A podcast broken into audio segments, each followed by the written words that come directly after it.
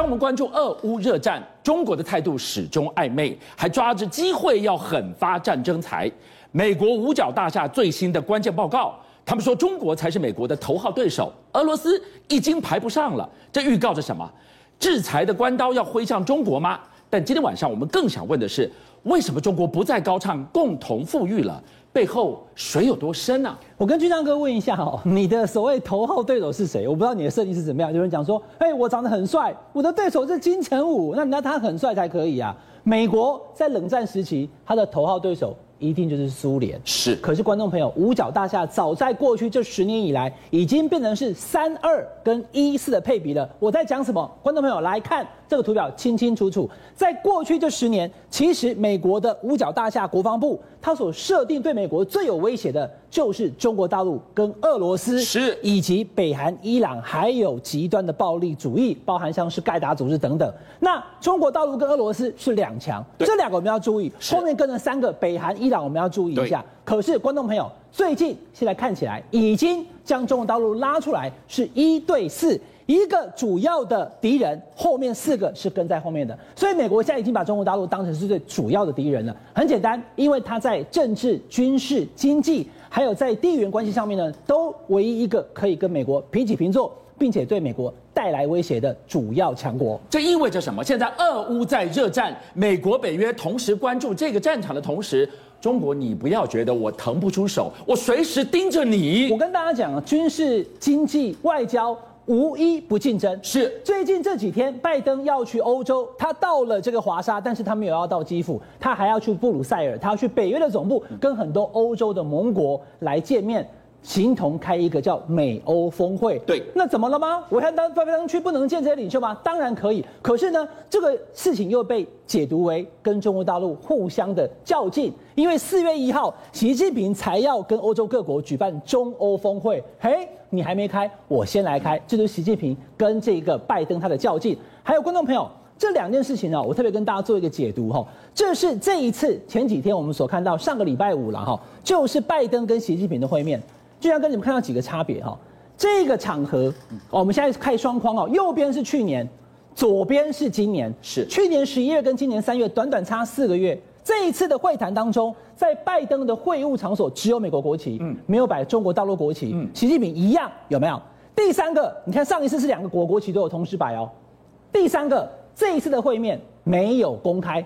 上一次习近平跟拜登的会谈过程当中呢，至少对全世界直播了十六分钟。是我这边讲话，你那边讲话，大家有行礼如仪。对，而且这场会议当中，你要看哦，拜登坐在这里，其实布林肯就坐在这里，他的所有幕僚都在一起。所以上一次的会议跟这次的会晤有很大的差别。现在目前中美两国的关系比过去四个月前，去年十一月要紧张多了。所以哇，这你一前后对比，从领带颜色、从脸上的线条。嗯状况都不一样，当时行礼如仪，这一次刀光剑影，所以北京是不是也闻到了一股山雨欲来的味道呢？北京现在也想说，原来我们不只是朋友，他把我当成是主要的竞争敌人，那怎么办呢？没关系，对不对？遇到更强的人，我也比他比他更强就好了。所以呢，中国大陆现在也在努力，在这个过程当中呢，希望能够在乌俄的战争之后，不要成为下一个被美国制裁的对象。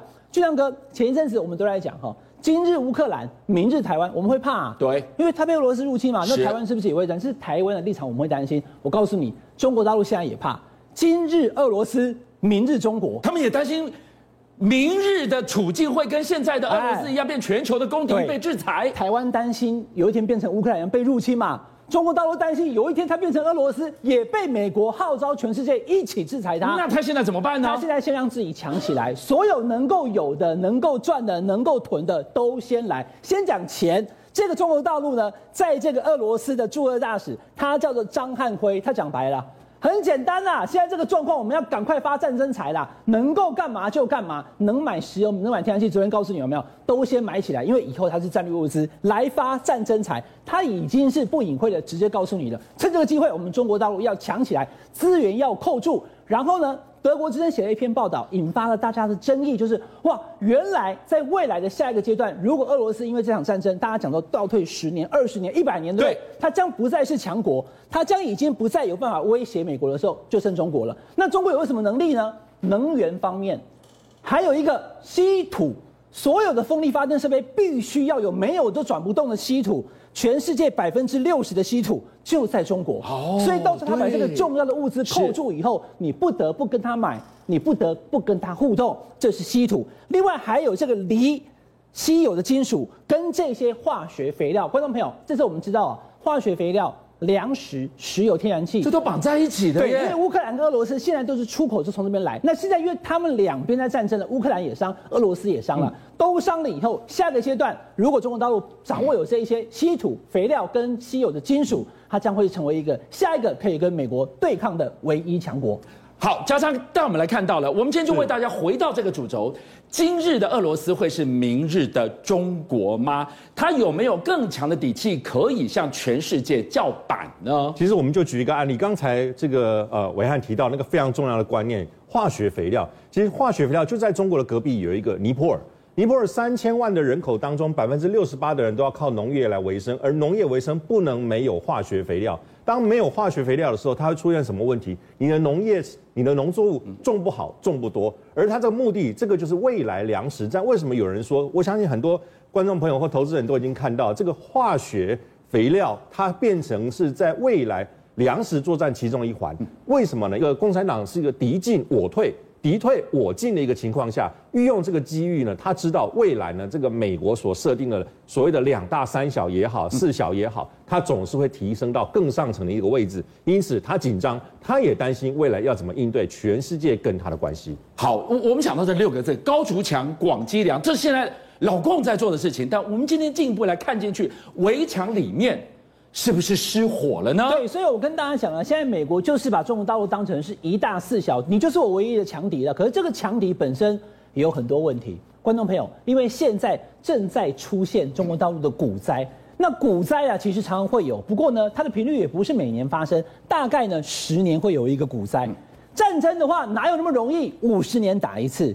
疫情哇，这些新冠肺炎有很多人一辈子没看过啊。对，七八十岁的那个阿妈说：“哇，没看过呐，那样全世界人拢你们带了有无哈？这个吹安公安的，所以是百年一遇。是，所以呢，十年一遇，五十年一遇，百年一遇的这些股灾、战争跟疫情，如果三个同时在一起的话呢，网络上有人嘲讽说，这叫千年一遇，通通遇上。就是今年二零二二年，两会才刚开完，二十大秋天就要来，习近平的第三个五年到底能不能顺利？巨匠哥。好像也不是百分之百啊！你刚刚讲到了这个股灾、战争、疫情，我想到一个眼皮子底下还在处理善后的上一个小时的零飞安记录，也在前天打破了。我跟大家讲哈，这个东航事件其实两岸同哀哈。这大陆的网友们、观众朋友，其实我们台湾没有人在幸灾乐祸，大家都希望说不要发生这个事情。是，可是有确实几个地方让大家觉得完全看不懂哦。昨天我们讯息有限情况下跟大家谈了一点，到现在为止还是不知道。到底为什么它会直直的在两分钟之内就下降了将近一万公尺、三万英尺？那今天呢？你想想看，飞机上面一百二十三个人，九个机组员，怎么到现在为止我们没有到现场哦？我跟巨匠哥都在台湾的摄影棚嘛。那到现场的这一些搜救队员，他传出来的消息，为什么迟迟说没有发现任何遗体这个事情呢？他不是说没有发现幸存者，因为这样掉下来真的要幸存也难，连遗体都没发现。观众朋友，昨天下午我就说应该是讯息有落后吧。昨天下午在网络上终于出现很多说啊，前线传回来的消息，这些搜救弟兄们已经看到有一些钱包啦，或者是一些不幸的遗体了。哎，奇怪怪了，到了晚上以后，这一些讯息，经常哥通通又不见了。这些发现了所谓罹难者的钱包、他们的物品，还有部分遗体的这些讯息，又通通一抹而去了。哎，实在看不懂。好，今天我们讲到了有飞安。讲到了今天整个股灾战争，我们今天要跟大家谈一讲疫情。疫情哇，疫情封个没完，封完你也得解封了，解封之后还要担心下一次的群聚啊。这个是上海的周浦医院，这些医院你看。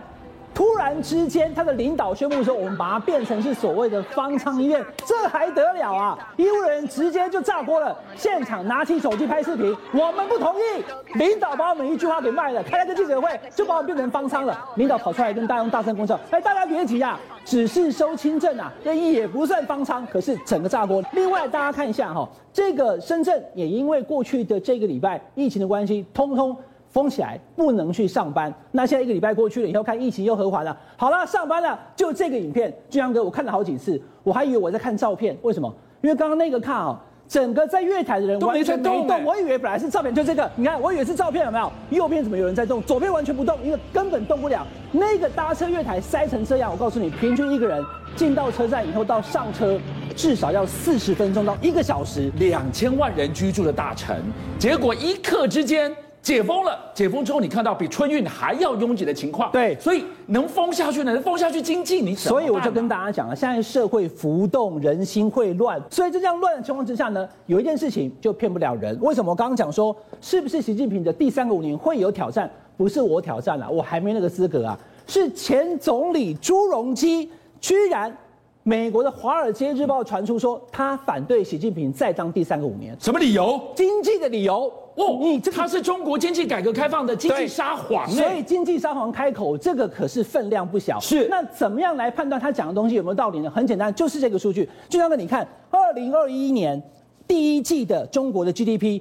直接从原本二零二零年的这个 COVID-19 疫情，直接跌到负六点八，是。往上冲到十八点三啊，终于爬上来了，哇，大家拍拍手了，对不对？中国富起来，但这是在去年了啊，对，去年的第一季，但是呢，就在去年的年初到现在，这样过去这整整一年，咻一下又像溜滑梯，又从十八点三跌回剩四了，是，所以上去年的最后的第四季只跌回 GDP 剩四。那这个东西朱镕基不满意，所以包含了这个骗不了人的。我们过去跟大家常常谈的，包含的这个腾讯、阿里巴巴，还有这个呃京东都裁员，裁了十到十五趴。这种状况之下的时候，中国大陆现在就不再讲共同富裕，因为共同富裕显然会延迟它的经济发展。邀请您一起加入五七爆新闻会员，跟俊相一起挖真。